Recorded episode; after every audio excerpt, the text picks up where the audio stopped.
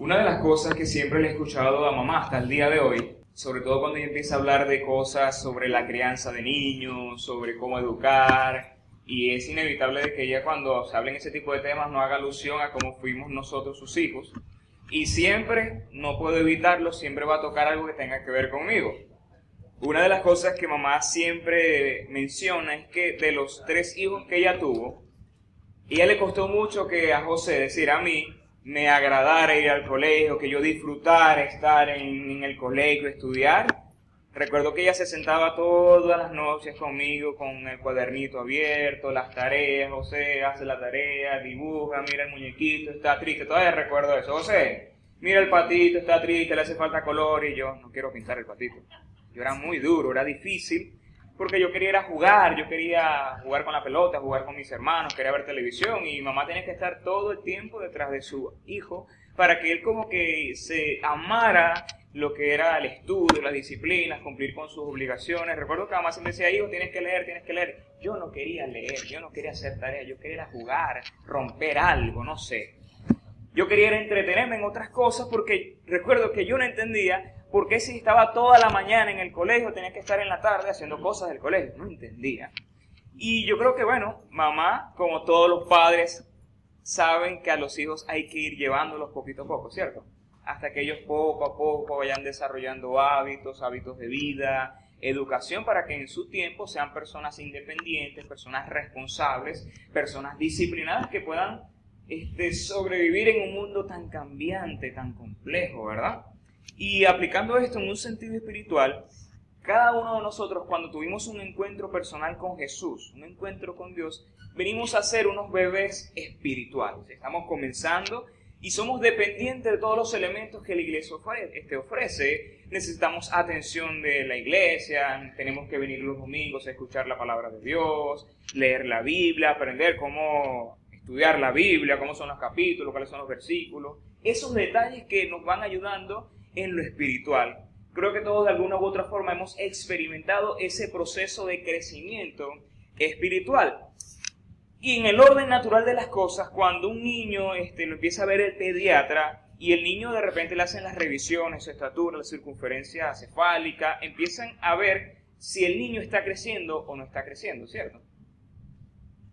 Si el niño no ha crecido lo suficiente, algo está pasando porque lo natural es que el niño crezca que el niño cada cierto tiempo que lo van a ver haya aumentado los kilos, se haya estirado, esté más grande, esté más fuerte, tenga mayores reflejos y que cada día vaya avanzando. Ahora, lo curioso es que en el, en, el ámbito espiritual, en el ámbito cristiano, lo natural es que cuando nosotros tenemos un encuentro personal con el Señor y empezamos a nutrirnos a través de Dios, su palabra, venir a la iglesia, capacitarnos, uno tiene que crecer. Eso es la idea, eso es el orden natural y espiritual de las cosas. Pero el punto es que lamentablemente muchas veces no crecemos adecuadamente. Podemos ser cristianos que tenemos tiempo asistiendo a la iglesia, años diría yo, participando, pero no estamos dando crecimientos proporcionales al tiempo que tenemos conociendo a Dios. Y es algo que pienso que a todas las iglesias, a todos los pastores les puede de alguna forma sentir, ver que muchas veces algunos miembros de la iglesia no están avanzando. Y hablando un poco de eso, quiero hablarles de un tema que le he llamado invierte en ti, porque el principal recurso que nosotros tenemos para hacerlo crecer y potenciar somos nosotros mismos. Y eso lo tenía claro el apóstol Pablo cuando le escribe a un joven llamado Timoteo y le da una serie de recomendaciones, y esto lo vamos a leer ahora a continuación, eh, que está en 1 Timoteo 4 del 12 al 16. El pastor les leyó solamente el versículo 15 y el 16. Yo quiero leer algunos otros versículos. Comenzando por el versículo 12, que sea Dios hablando en nuestras vidas, ¿qué quiere enseñarnos hoy Dios acerca de invertir en nosotros mismos? Lo tenemos en pantalla, dice el texto. Esto se lo dijo Pablo a Timoteo. Ninguno tenga en poco tu juventud, sino sé ejemplo a los creyentes en palabra, en conducta, amor, espíritu, fe, pureza. Mientras llego, ocúpate en la lectura, en la exhortación y la enseñanza. No descuides el don que hay en ti, que recibiste mediante profecía cuando se te impusieron las manos. Ocúpate en estas cosas. Permanece en ellas, para que tu aprovechamiento sea evidente a todos. Ten cuidado de ti mismo y de la doctrina, persiste en ello. Si haces esto, te salvarás a ti mismo y a los que te escuchan. Quisiera explicar un poco acerca de, de estas palabras del apóstol Pablo. Él se las escribió a un hombre llamado Timoteo. Dentro de la costumbre cristiana, muchos cuando hablan de Timoteo dicen el joven Timoteo. posiblemente Timoteo tenía una edad entre 35, 40 años. Mucha gente cuando al principio yo conocí la historia de Timoteo, yo pensaba que Timoteo era un joven de, de 15 años, de 17, pero en realidad era una persona ya adulta de 35 a 40 años de edad. Lo que sucede es que cuando se escribe esto, Pablo le hace énfasis a Timoteo, era que en, el, en aquel tiempo una persona para dirigir una iglesia, en este caso sea un pastor, un anciano, un obispo, mínimo tenía que tener 50 años.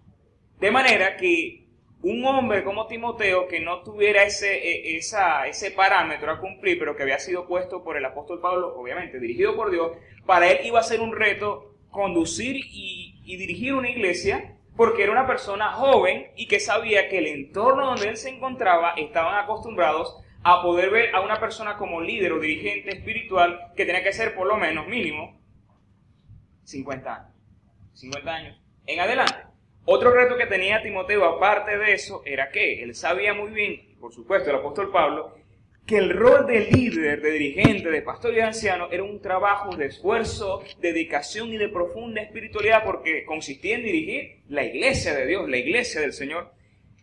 Pero en la enseñanza de hoy yo quiero hablar de tres cosas que podemos aprender de estas palabras que el apóstol Pablo les dijo a su discípulo Timoteo que estaba convirtiendo y que prácticamente ya era un pastor dentro de una iglesia. Y el primer consejo que habla acerca de invertir es que cuando entendemos que estamos llamados a invertir en nosotros mismos, hay un primer punto importante a resaltar, es que cada acción, cada acción que tú haces, cada decisión que tú tomas, es una inversión a tu vida. Una inversión es una acción que consiste básicamente en emplear un capital para una actividad de emprendimiento que va a generar un resultado, un fruto, este, para obtener un beneficio.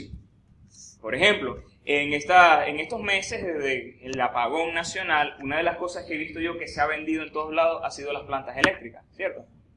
Yo recuerdo que hubo un tiempo que en el WhatsApp todo el tiempo me enviaban cadenas, personas vendiendo plantas. Entonces revisaba el estado del WhatsApp, planta por aquí, planta por allá, era porque había una necesidad y ciertas personas con un capital dijeron, esta es una oportunidad de multiplicar nuestro capital y empezaron a vender las plantas y usted empezó a ver ventas, ventas, y eso uno lo ve hoy día.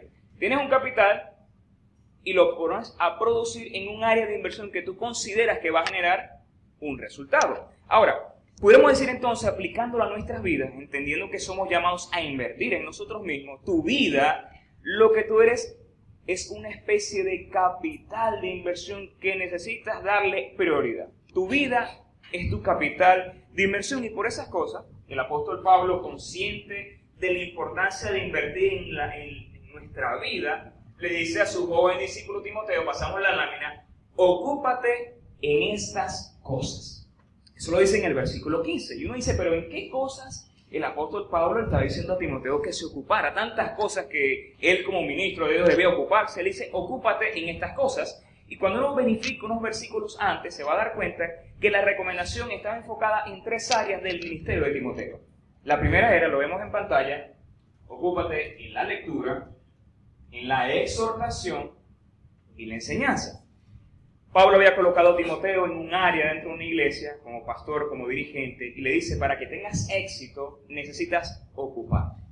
Para tú tener éxito en tu vida, primariamente, necesitas ocuparte en cosas que vayan a contribuir en tu crecimiento. Y en el caso de Timoteo dice, ocúpate en la lectura, la exhortación, ¿y dónde más? En la enseñanza. Pero para que Timoteo pudiera lograr efectivamente ocuparse en estas tres áreas, él necesitaba mantenerse en las mejores condiciones. La palabra ocuparse en el griego eh, es una palabra, en la siguiente lámina, eh, está allí, significa disposición mental. El ocuparse, o como dice la versión internacional, ser diligente, significa una disposición mental que se manifiesta en acciones. No es algo que se queda aquí, sino que se reproduce en acciones. Es una disposición mental, atención, significa estar atento, estar en cauteles, dedicarse, pero también se podrá ramificar en, varias, en varios puntos. Tiene que ver con pensamiento, tiene que ver con concentración, dedicación, planificación y ejecución. Si usted, por ejemplo, este, tiene una oportunidad de mudarse, usted necesita ocuparse en el proceso de la mudanza. Y usted sabe que cuando es una mudanza hay una serie de cosas que tiene que hacer, planificar, organizar las secuencias, qué va a guardar, qué se va a quedar, qué se va a llevar, el mantenimiento de la casa, el lugar donde usted va a estar llegar, está en condiciones el lugar, cuánto va a costar el traslado, qué tipo de, de auto necesito para llevar. Una serie de cosas usted necesita hacer, pero para poder lograr eso en un futuro, usted debe que ocuparse. Y esto significa pensar, concentrarse, dedicarse, planificación y como resultado tiene que haber una ejecución. Si usted no ejecuta, usted no se ha ocupado al 100%. Dejó la cosa a la mitad. Entonces el apóstol Pablo es como si él le estuviera diciendo a Timoteo, mira Timoteo, tienes un proyecto de vida, tienes un ministerio que está comenzando a florecer, necesitas ocuparte, ser absorbido por cada una de ellas, necesitas equiparte, llenarte para estas cosas. Y esto me hace recordar un principio en la enseñanza, y creo que lo he comentado en alguna oportunidad, no sé si aquí un domingo o en alguna clase, y es que hay un principio en la enseñanza que dice, el día que usted deja de aprender, el día que usted deja de crecer, ese día usted va a dejar de enseñar.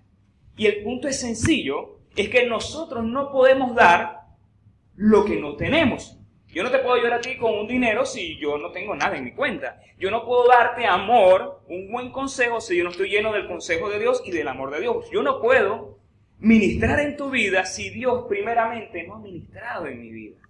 Y el punto acá a resaltar es que necesitas como creyente aprender a invertir en ti porque el primer recurso que Dios te ha dado es tu vida. Son tus talentos, son tus dones y el deseo de Dios es que tú puedas crecer a la estatura de Cristo. También lo dijo una vez el apóstol Pedro a un grupo de creyentes cuando les mencionaba, más bien crezcan en la gracia y el conocimiento de nuestro Señor y Salvador Jesucristo. Si cada acción es una inversión, entonces usted y yo debe ser responsable con lo que tiene en la mano. O sea, José Escalona debe ser responsable con su propio crecimiento. Usted no puede ser responsable, ¿cierto?, por mi crecimiento, pero usted sí es responsable con el suyo. Usted también debe saber en qué va a invertir. ¿Cómo que usted se ponga a vender abrigos en Maracaibo?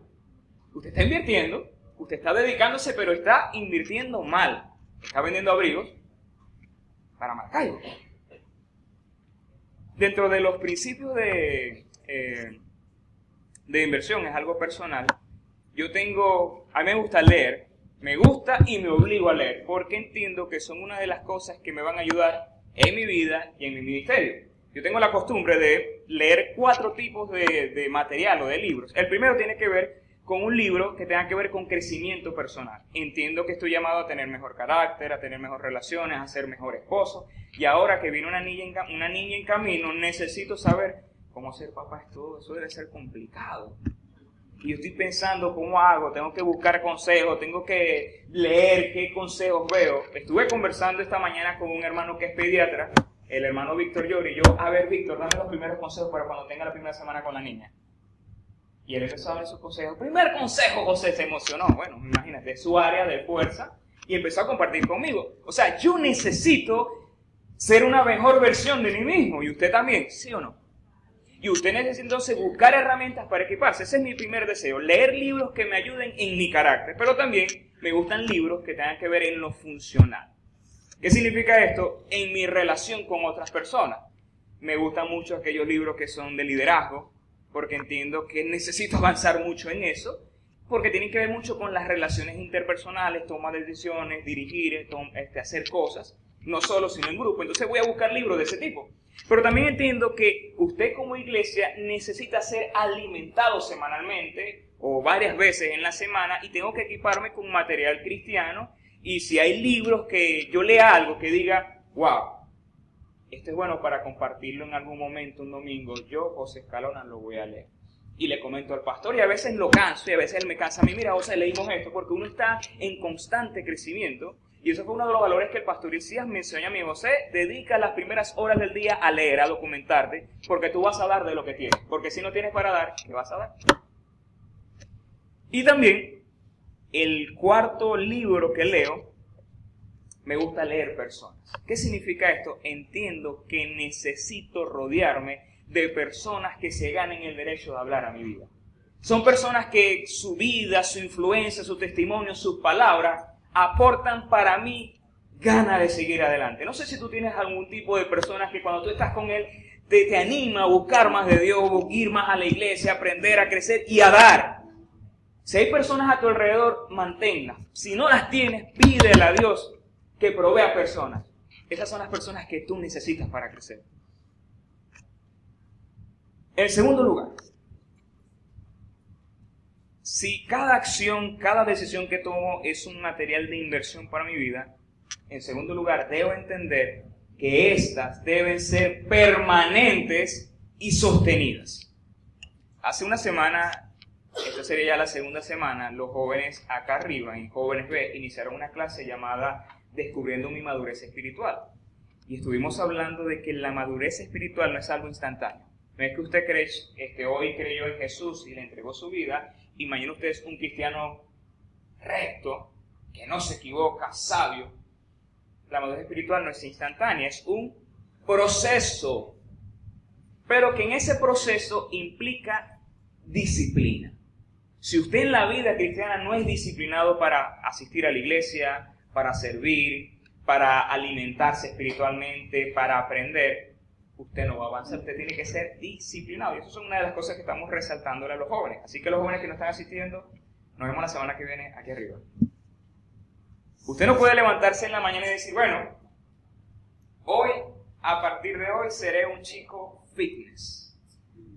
¿Por qué se están riendo? No tengo nada de fitness, las intenciones. Y ayer que mejor no les cuento. Yo puedo levantarme y decir, quiero ser un chico fitness, y usted dice, José, entre el dicho y el hecho hay mucho trecho. ¿Sí?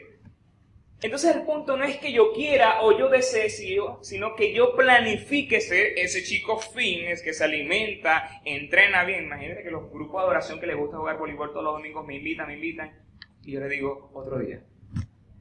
¿Sí? Pero si yo digo que deseo llegar a un tipo de condición física y no tomo decisiones, y no me mantengo en esas decisiones constantemente, eso es falso.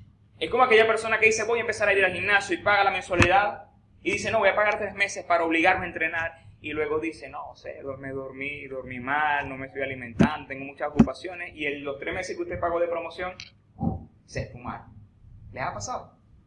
El punto es que si tú entiendes que tu vida es la principal inversión, tu vida, tu familia, tu entorno, debes entender que estos tienen que ser acciones sostenidas. Por esa razón, Pablo le dice a Timoteo, ok, Timoteo, ocúpate en estas cosas. Pero luego le dice, permanece en ellas. Porque no es solamente el deseo de, no, tienes que ocuparte, no, tienes que permanecer. ¿Sí? Permanecer es la clave para el éxito. Permanece en ellas para que tu aprovechamiento, que vemos un resultado, ese aprovechamiento, el fruto, lo que eso está generando en tu vida va a ser evidente a todos. Entonces, si José Escalona se sigue en el gimnasio, sigue comiendo bien, empieza a entrenar, qué cosa tan difícil, por cierto, y empieza, usted va a notar que José está siendo perseverante, está siendo constante, y eso va a dar, lo leemos acá, un fruto. Todo será, todo esto será evidente. Dice John Maxwell, por cierto, un escritor de libros de liderazgo, dice, donde hay voluntad, hay un ganador. Donde hay voluntad, hay un ganador, pero muchas veces a nosotros nos falta voluntad, hace falta actitud. Miren lo que dice el apóstol Pablo en 1 los Corintios, hablando de la disciplina, el enfocarse en sí mismo, esforzarse y permanecer. Dice, todos los atletas, yo no, era, el único que hacía alusiones al ejercicio, al cuerpo. Miren lo que dice Pablo. Todos los atletas se entrenan con disciplina. Lo hacen para ganar un premio que tarde o temprano se va a desvanecer. Pero nosotros, dice Pablo, lo hacemos por un... O sea, la motivación de Pablo no era una motivación en lo personal, sino enfocado en el reino de Dios, en la obra de Dios en su vida. Dice, por eso yo corro cada paso con propósito. Esto me hace pensar que lo que Pablo hacía no era en vano. Lo que Pablo hacía era intencional y tenía un propósito enmarcado en la voluntad de Dios. Dice, no solo doy golpes en el aire, o sea, yo no pierdo el tiempo, decía Pablo.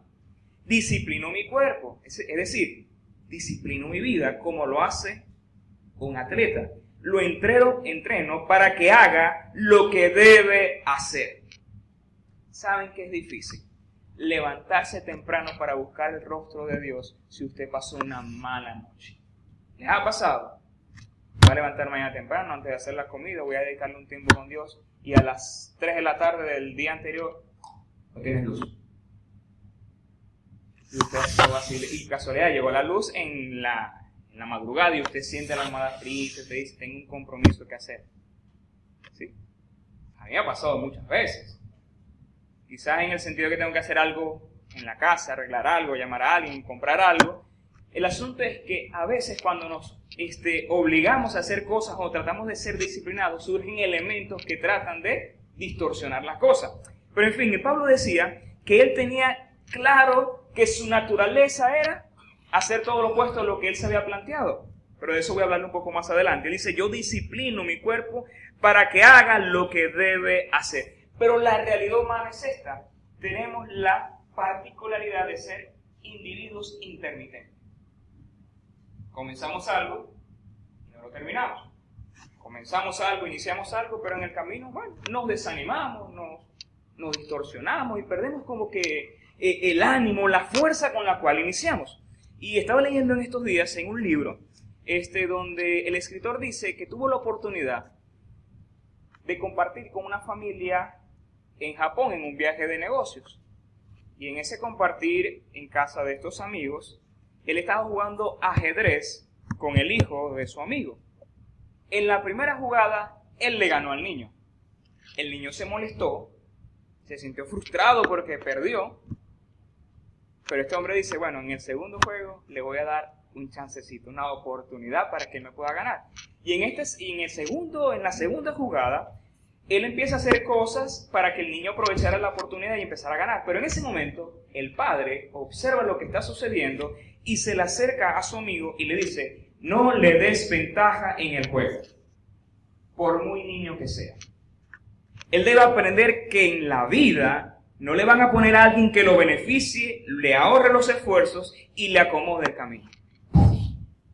Qué gran enseñanza, ¿verdad?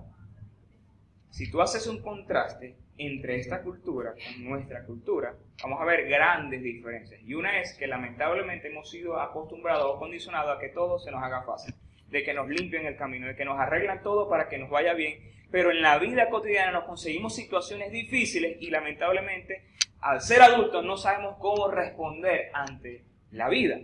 ¿Y cuál es el elemento importante acá resaltar? La disciplina, la constancia, la permanencia y acciones inteligentes. ¿Cuál era el fruto que vería, Timoteo si permanecía disciplinado en lo que Dios le había asignado? El texto nos dice, para que tu aprovechamiento.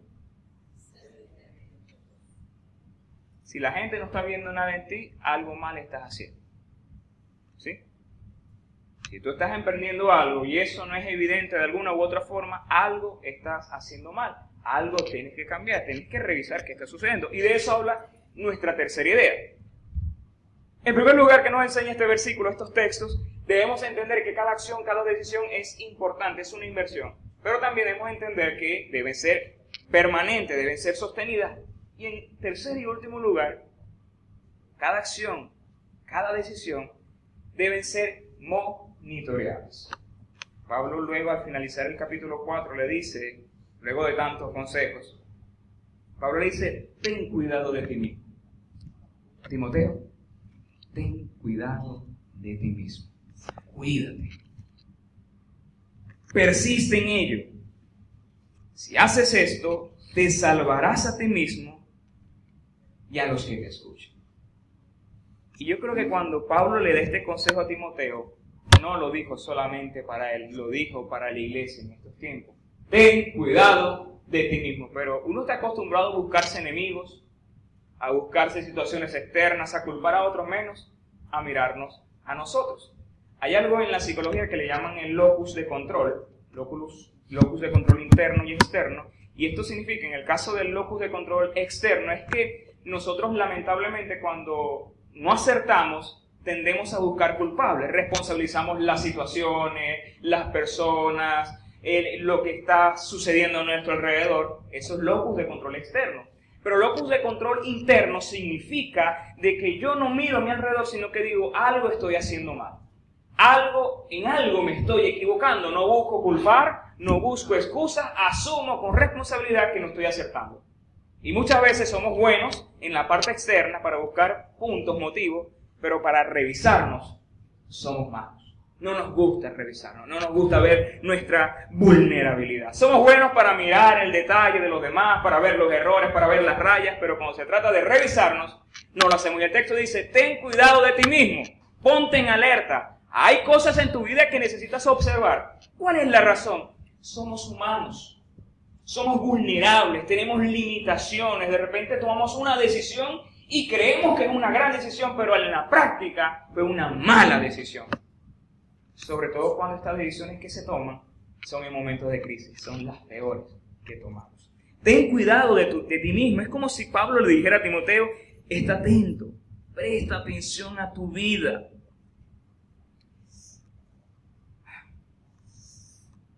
Hay algo también interesante en esto, y es que nos revela algo que sucede muchas veces en nosotros en nosotros, muchas veces, hay saboteo. Nos boicoteamos, nos autosaboteamos. El autosabotaje son todas aquellas conductas inconscientes. Esto está claro y estudiado. Son conductas inconscientes que aparecen en los momentos donde pareciera y pudiera significar un cambio de vida. Es decir, hay una posibilidad de cambio, de crecimiento, de mejora en tu vida y cuando estás a punto de alcanzarlo, suceden cosas.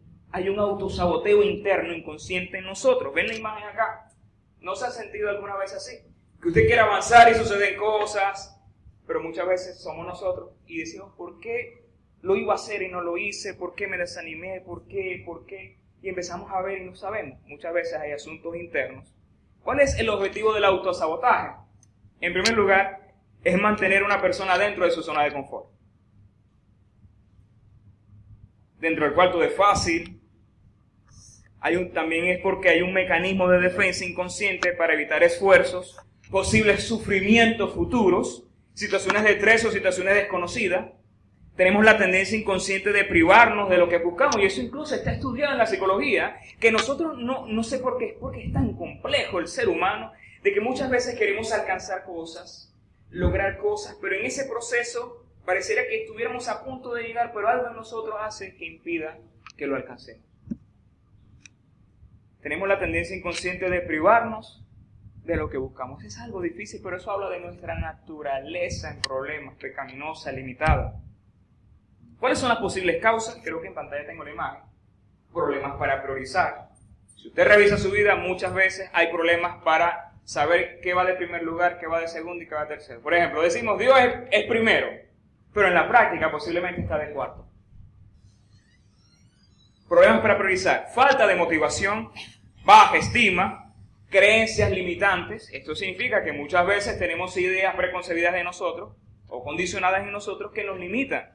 Temor al cambio.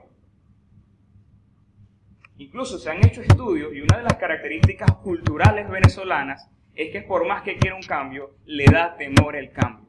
Está acostumbrado a su estado de confort y no avanza y por eso no toman decisión. Eso está estudiado. Temor a no estar a la altura de las expectativas de otros.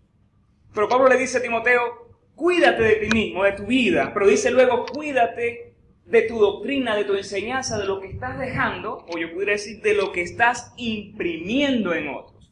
¿Qué estás imprimiendo en la vida de otras personas? Pablo le estaba diciendo a Timoteo, mira hijo, tienes que cuidarte. Cuidar tu vida, lo que eres, lo que estás proyectando y lo que estás imprimiendo en las personas. La Biblia enseña que nosotros somos también una especie de carta abierta donde las personas nos están leyendo. están revisando. Y tenemos que ver qué están leyendo. Pregúntate por un momento qué está leyendo en mí mi esposa, mi hijo, mi vecino, mis compañeros. ¿Qué están leyendo en mí? Pero esto, para poder saber esto, tienes que empezar a mirar tu vida y ver realmente qué estás proyectando a otros. Y esto me hace recordar un texto de la Biblia. Eh, por ejemplo, Proverbios 27, 23 nos dice, esto lo dijo el sabio Salomón, sé diligente en conocer el estado de tus ovejas, mira con cuidado por tus rebaños. Si usted lee a simple vista este versículo, usted dice, pero no se está refiriendo a los pastores, quizás los pastores como Timoteo, el pastor Ilcí, esto es para los pastores, pero cuando escribió esto el sabio Salomón estaba refiriéndose a asuntos de inversión. Si tú eras una persona que tenía campo, lo lógico era que tuvieras ovejas y tenías que fijar tu atención en tu material de inversión. En este caso, ¿quiénes? Las ovejas. Sé diligente en el estado de tus ovejas. Yo podría decir, sé diligente con tus inversiones. Y más aún, la inversión propia que es tu vida. Sé diligente con el estado de tus ovejas y mira por y mira con cuidado por tus rebaños. Hay una frase muy popular que dice, al ojo del amo, al ojo del amo, engorda. O sea, usted tiene ganado y usted se lo coloca, le dice a un vecino, mira, necesito que me cuides el ganado y usted se va de viaje y usted no está pendiente de eso. Cuando usted va a vender el ganado emocionado, ¿no? le dejé, no sé, 500, ¿cómo dicen? Cabezas de ganado, la cosa, ¿no? Y usted cuando va a ver para vender cómo estarán, ve que su ganado está. Y de repente usted cuenta, y no eran 500 y ve son 100. El punto es que si usted no atiende sus asuntos, nadie lo va a atender. O en otras palabras, nadie va a atender sus asuntos mejor que usted mismo. Entonces, si usted entiende hoy que esta enseñanza nos está diciendo y nos está llamando Dios a entender y recordar que la mejor inversión somos nosotros mismos, debemos velar por lo que nosotros somos por lo que estamos haciendo, invirtiendo en nuestras vidas. Dijo Pablo, persiste en ello. Si haces esto, te salvarás a ti mismo y a los que te escuchan. En otras palabras, Pablo le estaba diciendo, si tú te ocupas en lo que Dios te ha puesto a hacer, en lo que Dios te ha llamado, eres persistente en esto, te va a ir bien, te salvarás a ti mismo, es decir, no te meterás en ningún tipo de problemas no sufrirás consecuencias en la vida. Te va a ir bien y no solamente a ti, sino las personas que te están acompañando, sean tus familiares, tus hijos, la gente de la iglesia, tus ovejas, a todos les va a ir bien. Ahora, quiero hacerte unas preguntas y con esto voy a cerrar. ¿A qué Dios nos invita esta mañana a caminar? A invertir en nosotros mismos, ¿verdad? ¿Y cuáles son aquellas tres cosas que hemos observado hoy? La primera es, nuestras acciones son una inversión. En segundo lugar, ¿qué hemos aprendido? Deben ser permanentes, constantes. Y en tercer lugar, deben ser, ya saben, ¿cómo dice? Al ojo del amo, engorda el ganado. ¿Cuál va a ser la, la, la recompensa de todo esto? Vidas transformadas. Y yo creo, hermanos, que para cerrar, todo lo que usted hace debe ser en pro de su crecimiento como persona. Cada domingo que usted llega acá, usted tiene que estar convencido y con el deseo de su corazón de que cada herramienta que usted recibe en la iglesia es para su bienestar, para que le vaya bien, para que crezca como persona y para que avance en esta vida. Y como dice la Biblia, y todo lo que hace le saldrá bien.